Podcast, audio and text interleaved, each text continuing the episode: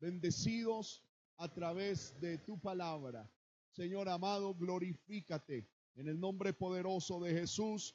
Glorifica tu nombre y que, Señor amado, esta palabra corra y sea glorificada. En el nombre de Jesús reprendemos la obra del diablo, de los demonios y declaramos nuestra vida en total bendición, en total, Señor amado, Señor amado, sintonía con tu espíritu para estudiar tu palabra. En el nombre de Jesús nuestro Señor. Amén. Pueden sentarse, hermanos. He sido motivado por el Señor a ponerle un título a esta parte de la palabra que hemos leído y se titula El amor de Dios y la condenación eterna. El amor de Dios y la condenación eterna. Hermano, parecen dos conceptos totalmente contrarios, pero no son contrarios. La condenación eterna es producto de que Dios sea amor. La gente hoy en día niega la condenación. ¿Y por sobre qué fundamentos la gente hoy en día niega la condenación? Primero, creyendo que no son merecedores de ella. La gente dice, pero ¿por qué Dios me va a condenar? No he matado, no he robado, no he hecho mal. Lo único que, no sé si usted ha escuchado gente que diga eso. Amén. Lo único que hago es ir de la casa al trabajo, del trabajo a la casa, algunos dicen por ahí de vez en cuando una cervecita. Pero yo no le hago mal a nadie. No soy merecedor del infierno. Otras personas niegan la condenación negando que haya vida después de la muerte. Algunos piensan que después de que uno muere no hay vida más allá. Otros dicen que eh, no creen en la condenación porque no creen en el infierno.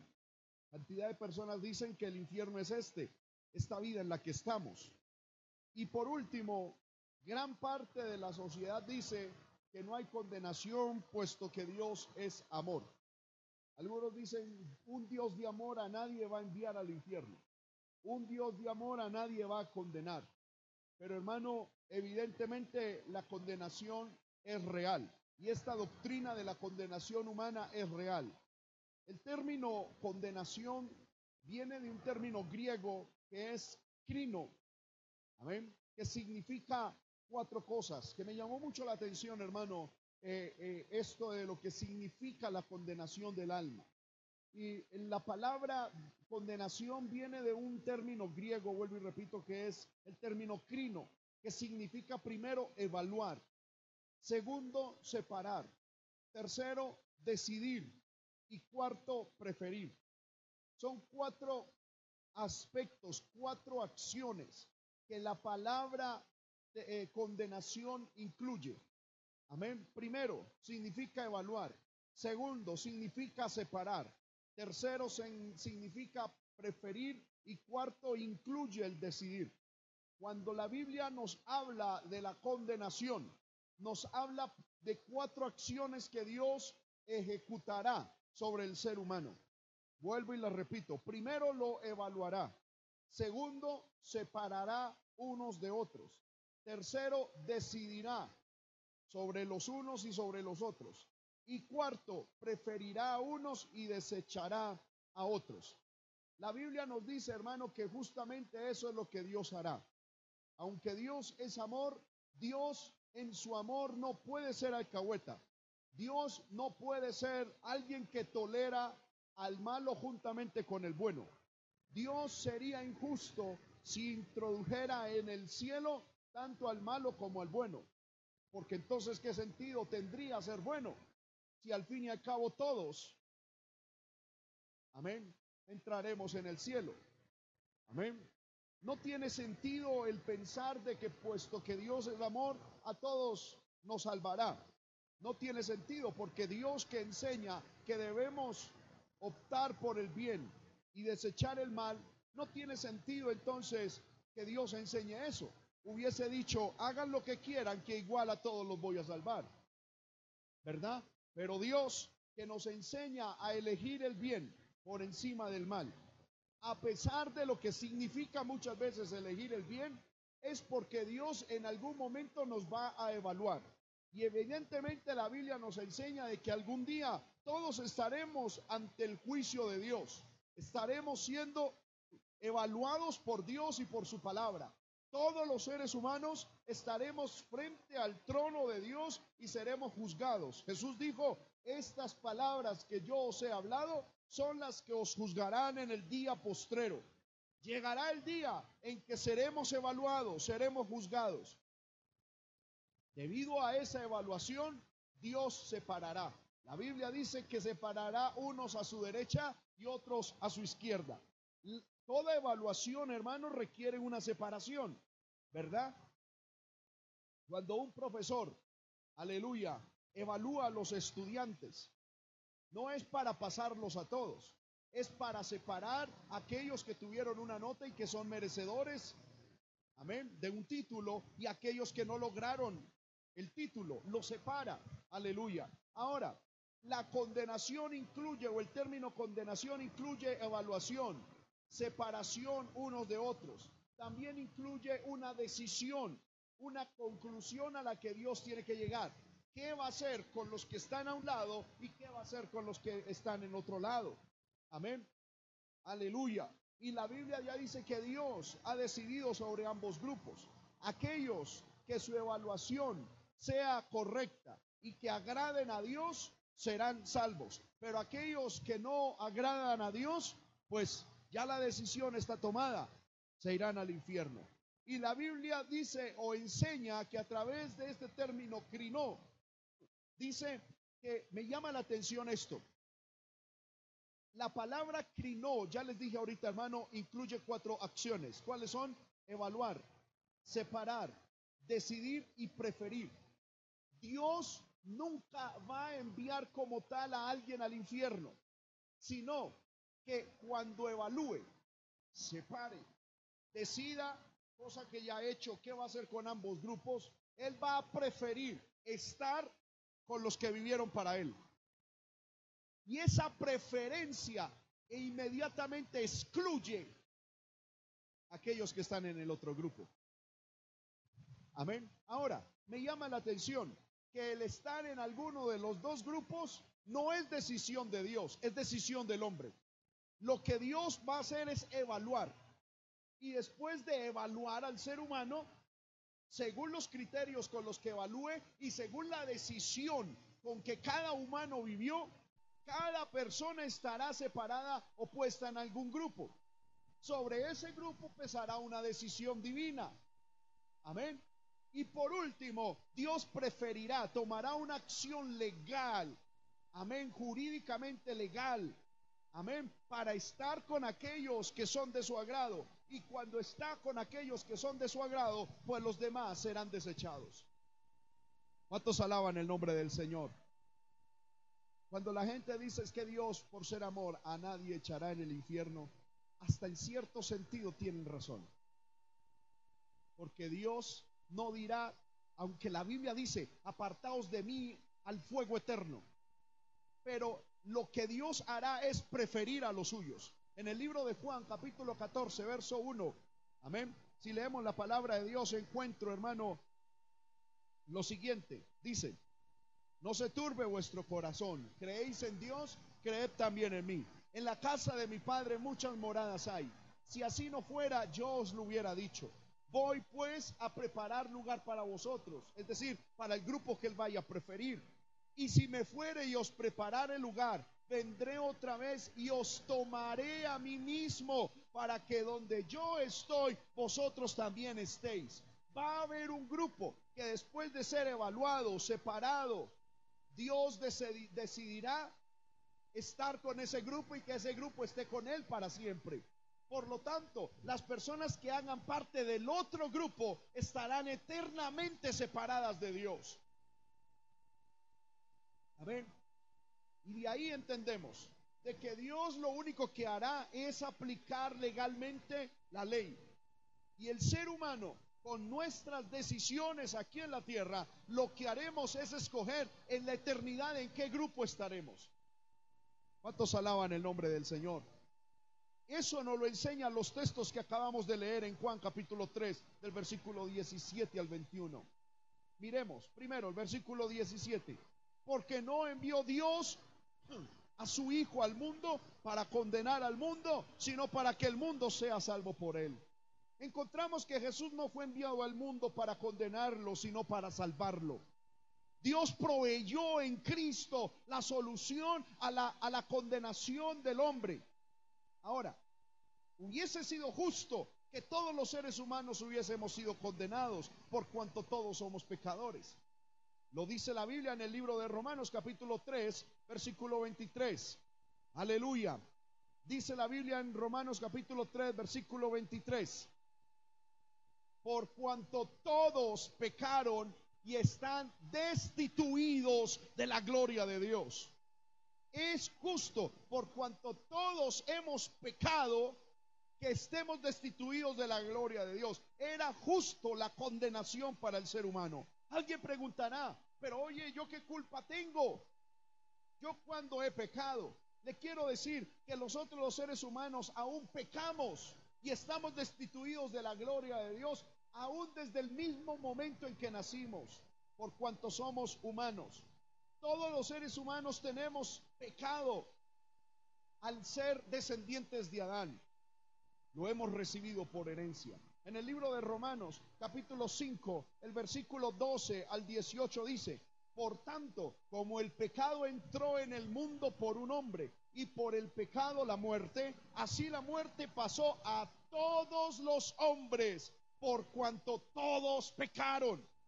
Pues antes de la ley había pecado en el mundo, pero donde no hay ley no se inculpa de pecado. No obstante, reinó la muerte desde Adán hasta Moisés, aún en los que no pecaron a la manera de la transgresión de Adán, el cual es figura del que había de venir. Pero el don no fue como la transgresión, porque si por la transgresión de aquel uno murieron, de aquel uno murieron los muchos, abundaron mucho más para los muchos la gracia y el don de Dios por la gracia de un hombre, Jesucristo. Y con el don no sucede como en el caso de aquel uno que pecó, porque ciertamente el juicio vino a causa de un solo pecado para condenación, pero el don vino a causa de muchas transgresiones para justificación. Pues si por la transgresión de uno solo reinó la muerte, mucho más reinarán en vida por uno solo, Jesucristo, los que reciben la abundancia de la gracia y el don de la justicia. Así que como entró, así corrijo, que como por la transgresión de uno vino la condenación a todos, ¿sí lo ve? A todos los hombres, de la misma manera por la justicia de uno vino a todos los hombres la justificación de vida. Amén. Todos los hombres procedentes de Adán por cuanto en él hemos pecado y aún nosotros mismos hemos pecado, somos eh, eh, merecedores justamente de la condenación. Nuestros pecados nos han hecho estar separados de Dios. Isaías capítulo 59, verso 2 dice, pero vuestras iniquidades han hecho separación entre vosotros y vuestro Dios y han hecho ocultar de vosotros su rostro para no oír nuestros pecados. ¿Cuáles pecados? Primero, el pecado que, eh, en el cual estamos inmersos por ser descendientes de Adán. Y el pecado que nosotros mismos hemos ejecutado como personas nos hacen merecedores justamente de la condenación eterna. Sin embargo, Dios, con su amor, con que amó al mundo, envió a su Hijo unigénito para proveer salvación a una raza humana que ya estaba destinada a la condenación. ¿Cuántos alaban el nombre de Cristo? Por eso dice la Biblia en Juan capítulo 3, verso 18, 17, corrijo, que no envió Dios a su Hijo al mundo para condenarlo. Cristo no vino a condenar al mundo, Cristo vino a salvarlo, a ser la puerta de salvación, a ser el camino de salvación. Me llama la atención que dice que Cristo es la salvación del mundo. Esto no significa que Cristo haya salvado al mundo de manera masiva, grupal o general. Amén. Porque la salvación o la condenación son asuntos y decisiones personales. En el libro de Ezequiel lo enseña la palabra. Libro de Ezequiel capítulo 18. Aleluya. El versículo 19 y 20. Dice, y si dijeres, ¿por qué el Hijo no lleva el pecado de su Padre? Porque el Hijo hizo según el derecho y la justicia, guardó mis estatutos y los cumplió, de cierto vivirá. El alma que pecare, esa morirá. El Hijo no llevará el pecado del Padre, ni el Padre llevará el pecado del Hijo. La justicia del justo será sobre él y la impiedad del impío será sobre él. Esto de ser salvo es una cuestión personal. Amén. Yo no puedo decir, es que me condené porque mi papá, mi mamá hicieron algo. No, pues mi, es mi responsabilidad. No tiene nada que ver el esposo, no tiene nada que ver la esposa, no tiene nada que ver los padres, no tiene nada que ver los hijos. Escuche bien, ni siquiera nada tiene que ver el pastor de una iglesia. Es personal. Amén. Entonces, cuando la Biblia dice que Cristo vino a salvar al mundo, no se está refiriendo a una salvación masiva. No significa de que todos los seres humanos sean salvos, porque esto es personal. Sin embargo, lo que quiere decir es que Dios quiere que todos sean salvos. El deseo de Dios es que todos los seres humanos seamos salvos. Lo dice primera de Timoteo, capítulo 2, versículo 4. Primera de Timoteo, capítulo 2, el versículo 4 dice de la siguiente manera. El cual quiere que todos los hombres sean salvos y vengan al conocimiento de la verdad. ¿Cuál es el deseo de Dios? Que todos los hombres sean salvos y vengan al conocimiento de la verdad. Y en segunda de Pedro, capítulo 3, versículo 9, segundo libro de Pedro, capítulo 2, capítulo 3, corrijo, capítulo 3, versículo 9, dice la palabra, el Señor no retarda su promesa según algunos tienen por tardanza, sino que es paciente para con nosotros, no queriendo que ninguno perezca, sino que todos procedan al arrepentimiento. ¿Cuántos alaban el nombre del Señor? El deseo de Dios es que todos sean salvos. Ahora, para acceder personal y particularmente a la salvación, y así evitar la condenación del alma, ¿qué debemos hacer? La respuesta está en Juan capítulo 3, versículo 18, cuando dice que debemos creer en Jesucristo. Quiero leer textualmente la palabra en Juan capítulo 3, verso 18. El que en él cree no es condenado, pero el que no cree ya ha sido condenado. Debemos creer en Cristo. Amén. Esto lo comprueba y lo reafirma otros textos de la palabra. Juan capítulo 3, versículo 36 dice, el que cree en el Hijo tiene vida eterna, pero el que rehúsa creer en el Hijo no verá la vida, sino que la ira de Dios está sobre él. Juan capítulo 5, versículo 24. De cierto, de cierto os digo, el que oye mi palabra y cree al que me envió, tiene vida eterna y no vendrá a condenación, mas ha pasado de muerte a vida. ¿Cuántos dicen amén a la palabra? Juan capítulo 6, versículo 40 dice, y esta es la voluntad del que me ha enviado, que todo aquel que ve al Hijo y cree en él, tenga vida eterna y yo le resucitaré en el día postrero.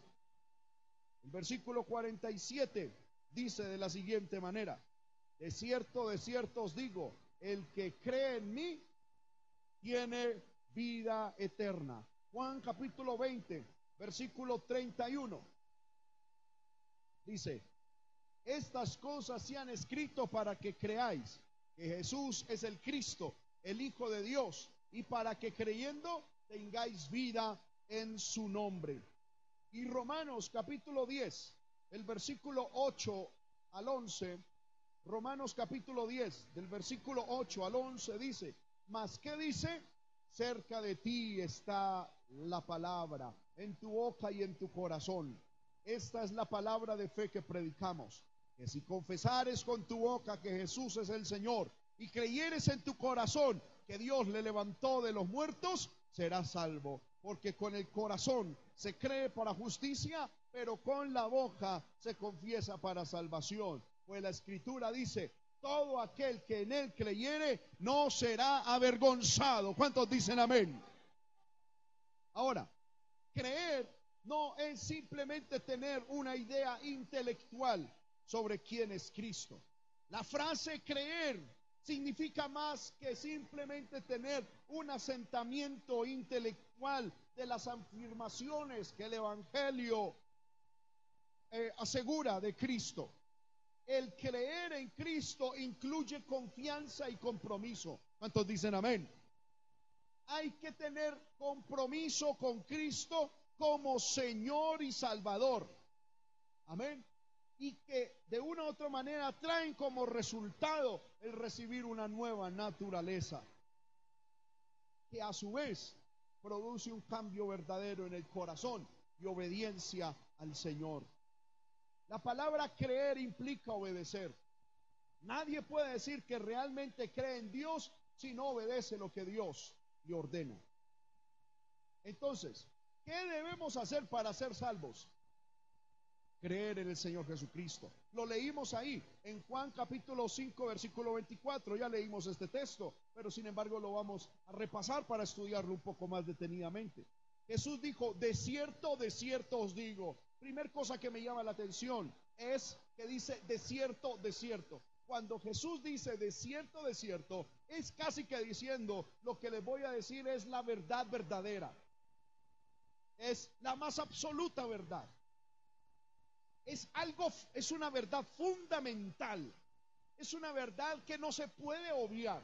Es una verdad que no se puede descuidar. El que oye mi palabra y cree al que me envió tiene vida eterna. Miremos el proceso. Primero hay que oír la palabra.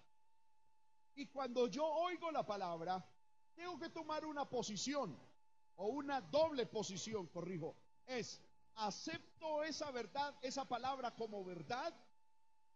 Si sí, amén. Lo segundo que me lleva lógicamente a hacer es, si yo acepto algo como verdad, es que la tengo que obedecer y aplicar en mi vida. Amén.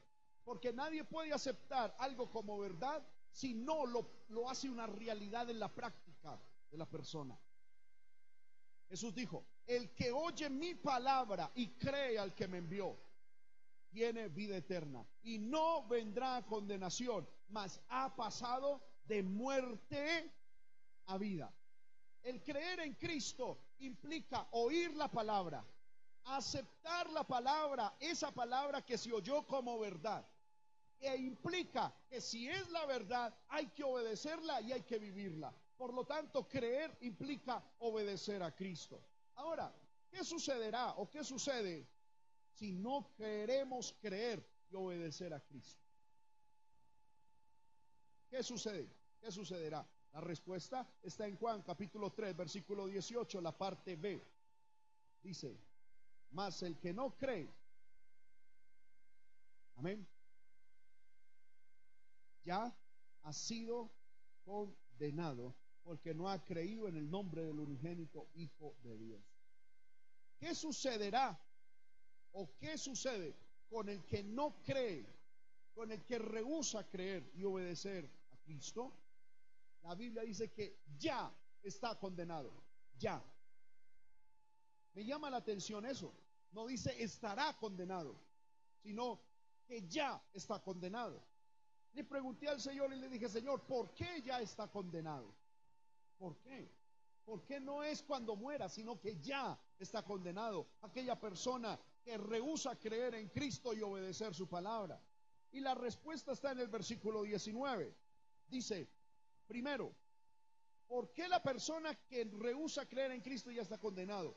Primero, porque dice, esta es la condenación.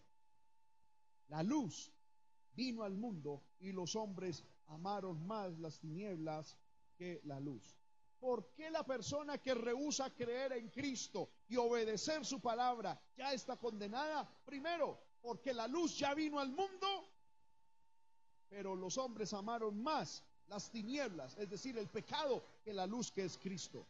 Juan capítulo 8, el versículo 12, indica de que Jesús es la luz del mundo.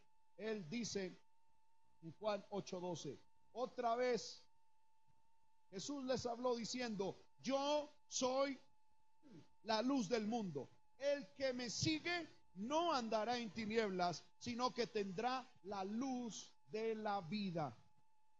Por lo tanto, Jesús dice, o la palabra dice, que por qué la persona que rehúsa creer en Cristo y obedecerle, ¿por qué ella está condenada? Porque la luz que es Cristo ya vino. Y la Biblia dice que si Cristo no hubiese venido, excusa tendríamos de nuestros pecados. Pero por cuanto Él vino, ya no tenemos excusa. Amén. Ahora, Cristo vino, la luz vino al mundo, pero nosotros, los hombres, amamos más las tinieblas que la luz. Son dos términos, hermanos, simbólicos. Si Cristo simboliza la luz, ¿qué simboliza las tinieblas?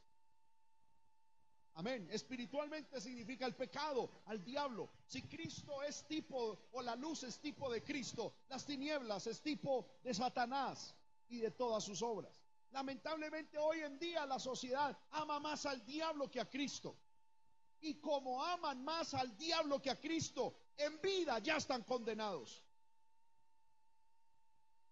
Amén. Por eso Jesús dijo, si alguien no cree, ya está condenado. Amén.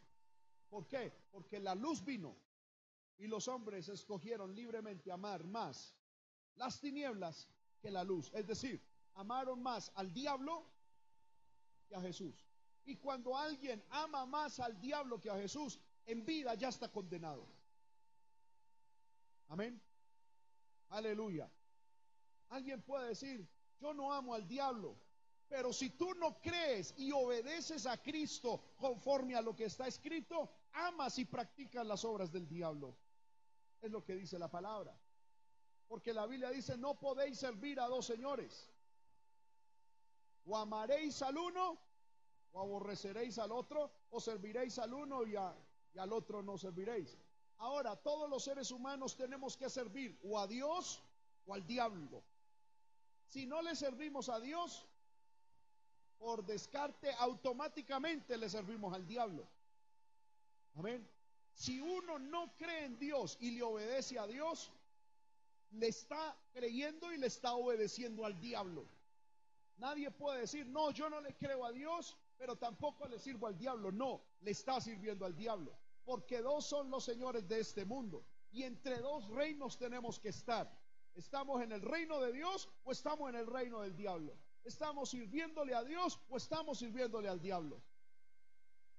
Y cuando no le servimos a Dios, cuando no obedecemos a Dios, estamos sirviendo al diablo, que el Señor lo reprenda.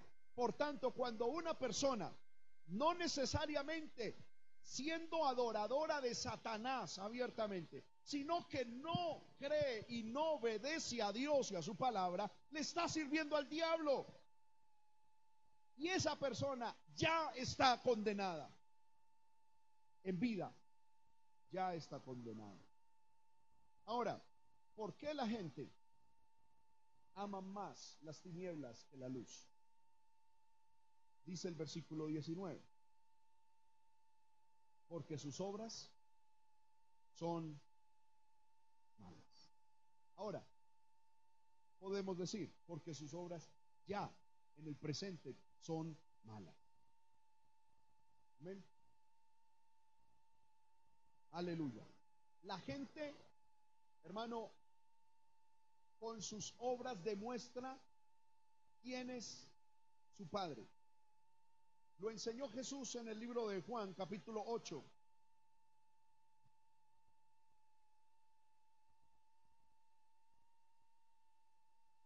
Versículo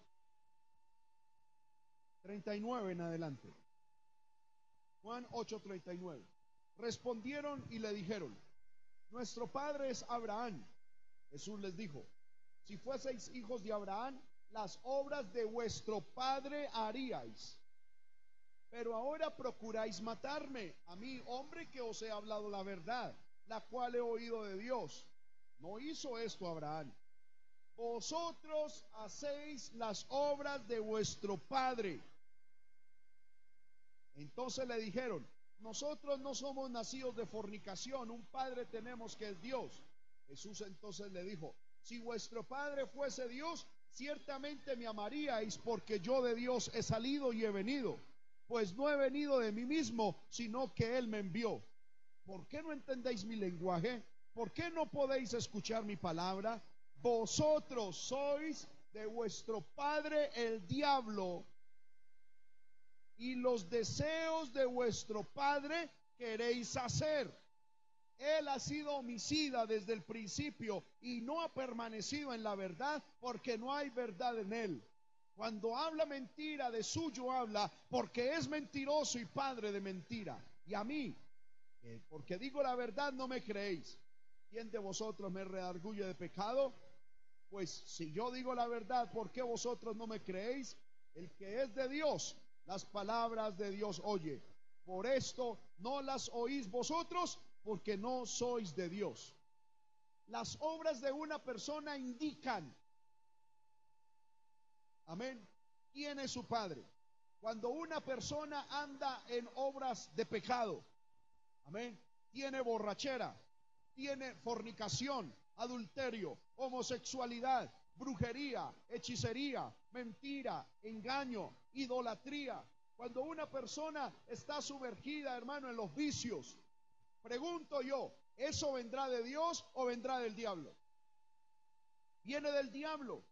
Amén. Ahora, las obras del diablo esa persona quiere hacer por cuanto es hijo del diablo. Y por cuanto es hijo del diablo, está condenado ya. Ahora, Cristo vino, Él es la luz. Él es la luz. ¿Cuántos dicen amén? Y todo aquel que quiere ser salvo tiene que venir a la luz. Cuando viene a la luz, las obras son manifiestas. Hay gente que dice, a mí no me gusta la iglesia cristiana porque allá dicen que, que, esto es malo, que esto es malo, que esto no se puede hacer, que aquello no se puede hacer. Pues claro, porque estamos en la luz. Cristo es la luz. Si estuviésemos en tinieblas, te permitiría hacer de todo. ¿Sí o no? Cuando hermano usted está a oscuras, usted no sabe qué mancha, qué, qué cosa tiene en su rostro, porque está a oscuras. Y si usted se ve con otra persona, a usted no le da pena, porque usted sabe, esa persona no ve. De pronto la mancha, o el mugre, o cualquier cosa que hay en el rostro. Usted ni ve la de la persona, ni la persona ve la suya. Pero cuando se prende la luz, ¿sí o no? Y nos miramos en un espejo, inmediatamente detectamos aquellas cosas que no deberían estar en nosotros. Y lo mismo ocurre cuando venimos a Cristo. Vaya usted, hermano, y pregúntele a personas que no tienen a Cristo en el corazón. Aleluya. Y dígale si lo que están haciendo es malo. Vaya, pregúntele a aquellas personas que en estos momentos están en una discoteca, que están en un bar, que están en, prostitución, que están en, drogadicción, que están adorando ídolos o consultando brujería, hechicería. Pregúntele si para ellos lo que están haciendo es mal. Y la verdad es que muchos van a decir, no me parece que esto sea mal, me estoy divirtiendo, estoy divirtiendo con otro. Pero cuando viene Cristo, que es la luz, y nos enseña la, la palabra, que es como nuestro espejo a la palabra de Dios, inmediatamente nos damos cuenta la suciedad que hay en nuestra vida, la inmundicia que hay en nuestra vida. Y por eso es que hay gente que no le gusta venir a Cristo, por eso hay gente que no le gusta leer la palabra, porque se dan cuenta de que están mal, de que hay pecado, de que hay inmundicia. Y por eso muchos rechazan a Cristo, por eso muchos no quieren venir a la iglesia, por eso muchos no quieren aceptar el mensaje de Dios, porque lo primero que entienden es que están mal delante de Dios. Por eso Jesús dijo, aquella persona que no le gusta venir a Cristo, que no le gusta escuchar de Dios, que no le gusta leer la palabra, ya está condenada. Amén. La luz vino, pero los hombres prefieren andar en las tinieblas y en las obras que en las tinieblas. Amén. Y vivir de una otra manera engañados pensando de que eso es normal. Es que, es, hermano, es así. Si aquí apagáramos la luz y estuviésemos en unas tinieblas totales, amén, ¿quién se daría cuenta de que alguien está haciendo algo malo? ¿Sí o no? O que tiene algo malo, porque estamos en tinieblas. Pero es la luz la que identifica si algo está mal o algo está bien. No es la religión. No es la religión que hemos heredado de nuestros padres. No es la filosofía, no es un estilo de vida. Es Cristo el que es la luz. El que dice lo que está bien hecho o lo que está mal hecho. Es Dios que es la luz a través de su palabra. El que dice que hay, qué cosas inmundas hay en nuestra vida, qué inmundicia, qué pecado, qué suciedad hay en nosotros. Es Él. Y por eso a la gente no le gusta escuchar de Cristo.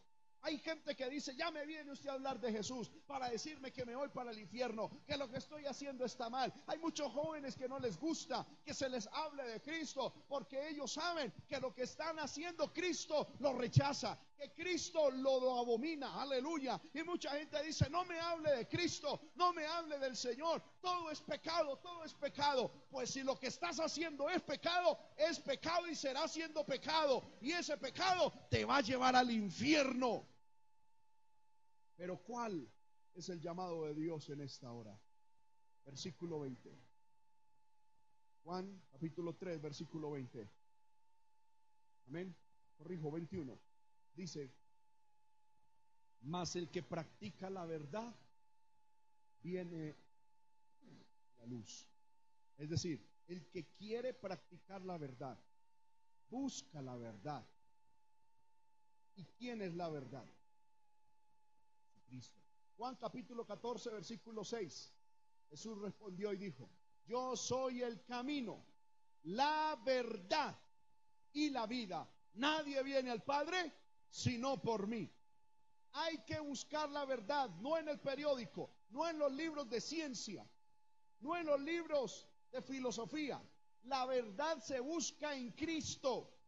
Alguien me dirá, pero ¿por qué la verdad no está en los libros de ciencia? Porque si usted lee libros de ciencia, de ciencia real, pero escritos unas épocas ayer, en el pasado, la ciencia decía verdad algo. Y hoy esa verdad ya ha sido, amén, totalmente cancelada, desvirtuada. Amén, totalmente anulada y cancelada. Y lo que hoy es verdad, seguramente mañana, con otro nuevo descubrimiento, lo que hoy es verdad, mañana será mentira. La ciencia no tiene la verdad. Las religiones no tienen la verdad. Ninguna persona en el mundo tiene la verdad. Porque ni Mahoma, ni Buda, ni Confucio, ni Siddhartha Gautama, ni nadie, nadie ha podido decir, yo soy la verdad. El único que pudo decir eso se llama Jesucristo de Nazaret. Él dijo, yo soy el camino, la verdad y la vida. Él no dijo, yo soy una verdad. Él dijo, yo soy la verdad, porque la verdad no es relativa. Eso nos ha enseñado hoy en día el diablo y nos ha hecho creer que todo mundo tiene un pedacito de verdad, que todo mundo tiene un pedacito de lo que es correcto. Que el Señor reprenda al diablo. La verdad no es relativa, la verdad no está por partes, la verdad es absoluta y se encuentra en Jesucristo. Jesucristo es la verdad y la palabra de Dios es la verdad. ¿Cuántos dicen amén?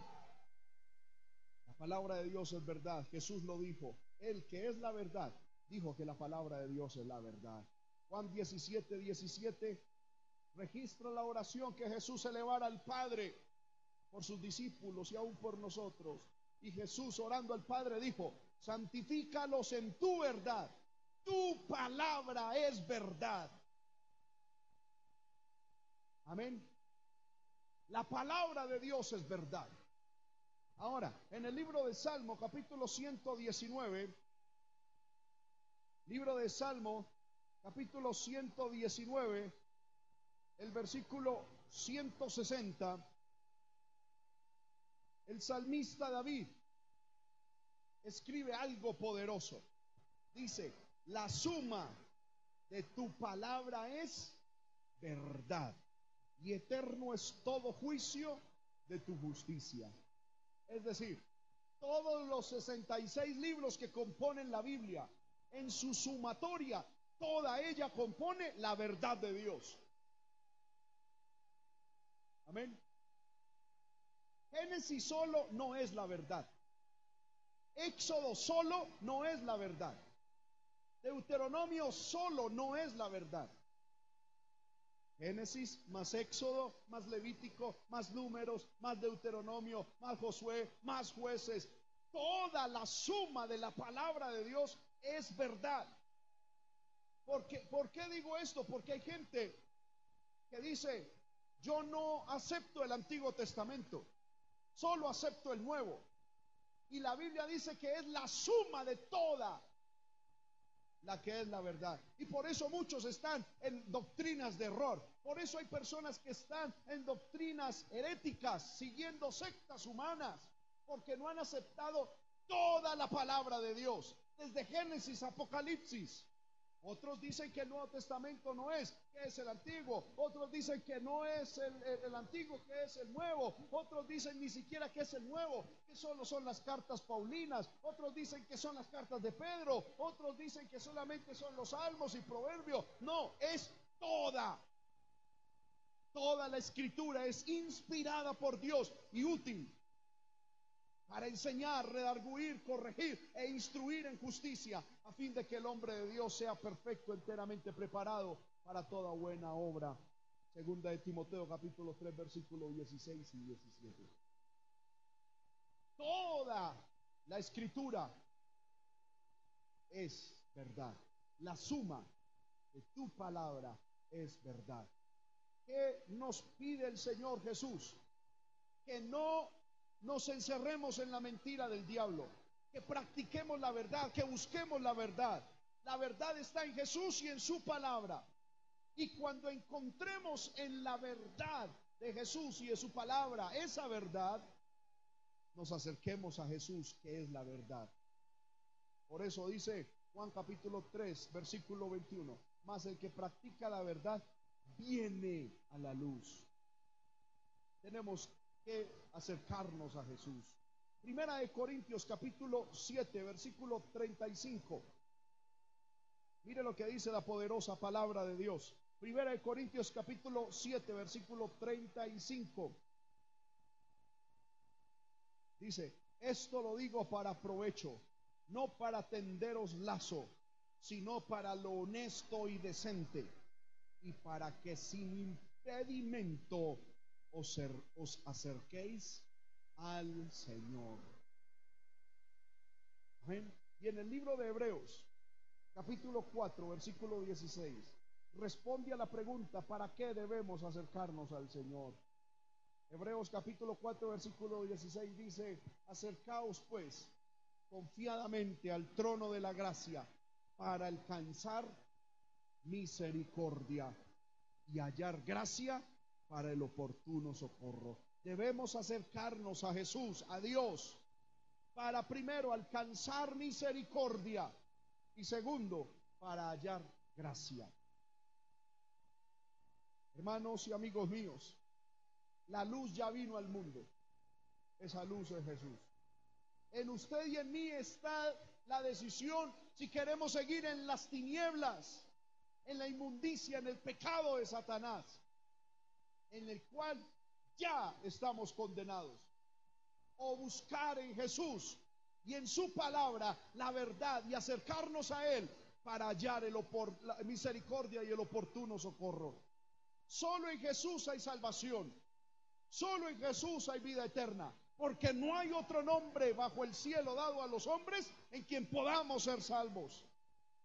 Solo Jesús es la solución. Solo Jesús es la salvación. Solo en Jesús hay verdadera sanidad. Solo en Jesús hay verdadera libertad. Porque si el Hijo os libertare, seréis verdaderamente libres. Jesús es el camino, Jesús es la verdad, Jesús es la vida. Y él dijo, nadie va al Padre sino por mí. Estemos de pie, hermanos, en esta hora, aleluya. A todos los que estamos en este lugar que ya hemos recibido la salvación, la luz de Cristo, demos gracias a Dios. Levantemos nuestras manos, hermano.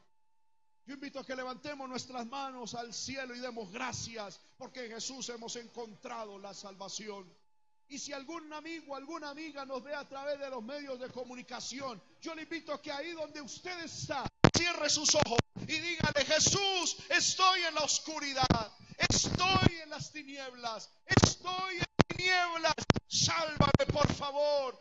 Hoy acepto que tú eres la verdad, que tu palabra es la verdad. Jesús dijo, es si oyeres estas palabras y creyeres al que me envió, tendréis vida eterna. Oye esta palabra, amigo. Oye esta palabra, amiga. Cree en Jesucristo como tu único y suficiente Salvador. Cree en Él. Pon en Él tu fe. Pon en Él tu confianza. Pídele, Señor, perdona mis pecados, lava mis pecados, haz de mí una nueva criatura. Y la Biblia dice que Él te salvará, que Él te sacará de las tinieblas y te llevará a su luz admirable. Gracias, Señor amado, por hacerlo. Si algún amigo, si alguna amiga quisiera recibir a Cristo ahí en su casa o donde esté viendo este video, cierre sus ojos y dígale, Padre, en esta hora, en el nombre de Jesús, te recibo como mi único y suficiente Salvador. Perdona mis pecados, lava mis pecados con la sangre de tu Hijo Jesucristo. Anota mi nombre en el libro de la vida. Ayúdame, Señor. Quiero salir de las tinieblas. Quiero salir del engaño. Quiero salir de las ataduras de Satanás y llévame a la luz. Llévame, Señor amado, a la vida eterna que es en Cristo. Renuncio al pecado, renuncio a la maldad, renuncio al oculto, renuncio a lo oscuro, renuncio al pecado, Señor amado, y me someto en obediencia a ti y a tu palabra. En el nombre de Jesús, gracias por salvarme. Padre, Oramos, Señor, en esta hora por las almas, Señor amado, que hacen esta oración. Yo invito, hermano, ya que usted y yo somos salvos, por la fe levantemos nuestras manos y digamos, Señor, salva aquellas vidas, salva aquellas personas, Señor, que en la distancia, que aún en el tiempo, Señor, han escuchado o han de escuchar este, esta predicación. Sálvales por tu palabra. Rompemos las ataduras del diablo, rompemos las cadenas de maldad, toda obra de iniquidad, toda obra de pecado Ahora en el nombre de Jesús la rompemos. Rompemos, Señor, las tinieblas. Rompemos la oscuridad. Rompemos el engaño de Satanás. Toda atadura de brujería. Toda atadura de hechicería. Toda atadura de maldad. Toda atadura del diablo. La reprendemos y le echamos fuera, fuera, fuera, fuera, fuera, fuera, fuera en el nombre de Jesús de Nazaret. Satanás, demonios inmundos, suelten esas vidas. Suelta ese corazón Suelta ese hogar. Ahora, ahora en el nombre de Jesús. Demonios de vicio, demonios de alcoholismo, demonios de suicidio, demonios de depresión, demonios de adulterio, de fornicación, de homosexualidad. Fuera, fuera en el nombre de Jesús. Fuera en el nombre de Jesús. Fuera en el nombre de Jesús de Nazaret. Declaramos las vidas libres, declaramos los hogares libres, declaramos a las personas libres, libres, libres, en el nombre de Jesús. Gracias Señor. Levanta sus manos, hermano, tanto aquí como en la distancia. Levantemos nuestras manos y digamos, Señor, gracias. Me has hecho libre, me has hecho libre, me has hecho libre, me has hecho libre. Soy libre, recibo la libertad. Toda enfermedad se va. Aún los que estén enfermos, levanten su mano, reciban sanidad en el nombre nombre de Jesús. Reciban sanidad en el nombre de Jesús. Levante su mano y dígale, Señor, tú me has sacado de las tinieblas de la enfermedad. Tú me has sacado de las tinieblas de la enfermedad. Señor amado, en ti hay luz. Declaro sanidad, declaro sanidad. Reprendemos, Señor amado, la enfermedad. Reprendemos la enfermedad. Esté donde esté, quiera que se, llame, que, se llame como se llame. Ahora en el nombre de Jesús reprendemos la enfermedad y la dolencia. Reprendemos la enfermedad y la dolencia en el nombre de Jesús. Hecho está por el poder de la palabra. Hecho está por el poder de la palabra. En el nombre de Jesús. Gracias, Señor. Gracias, Señor. Gracias, Señor, a ver, porque viniste a morir por nosotros en la cruz. Gracias, Señor. En el nombre de Jesucristo, gracias Señor, gracias, gracias. Démosle gracias al Señor, hermano, aleluya. Démosle gracias al Señor, démosle gracias al Señor, aleluya porque Él es bueno y para siempre es su misericordia. Invito a que le demos un aplauso a Dios, hermano, porque Él es digno de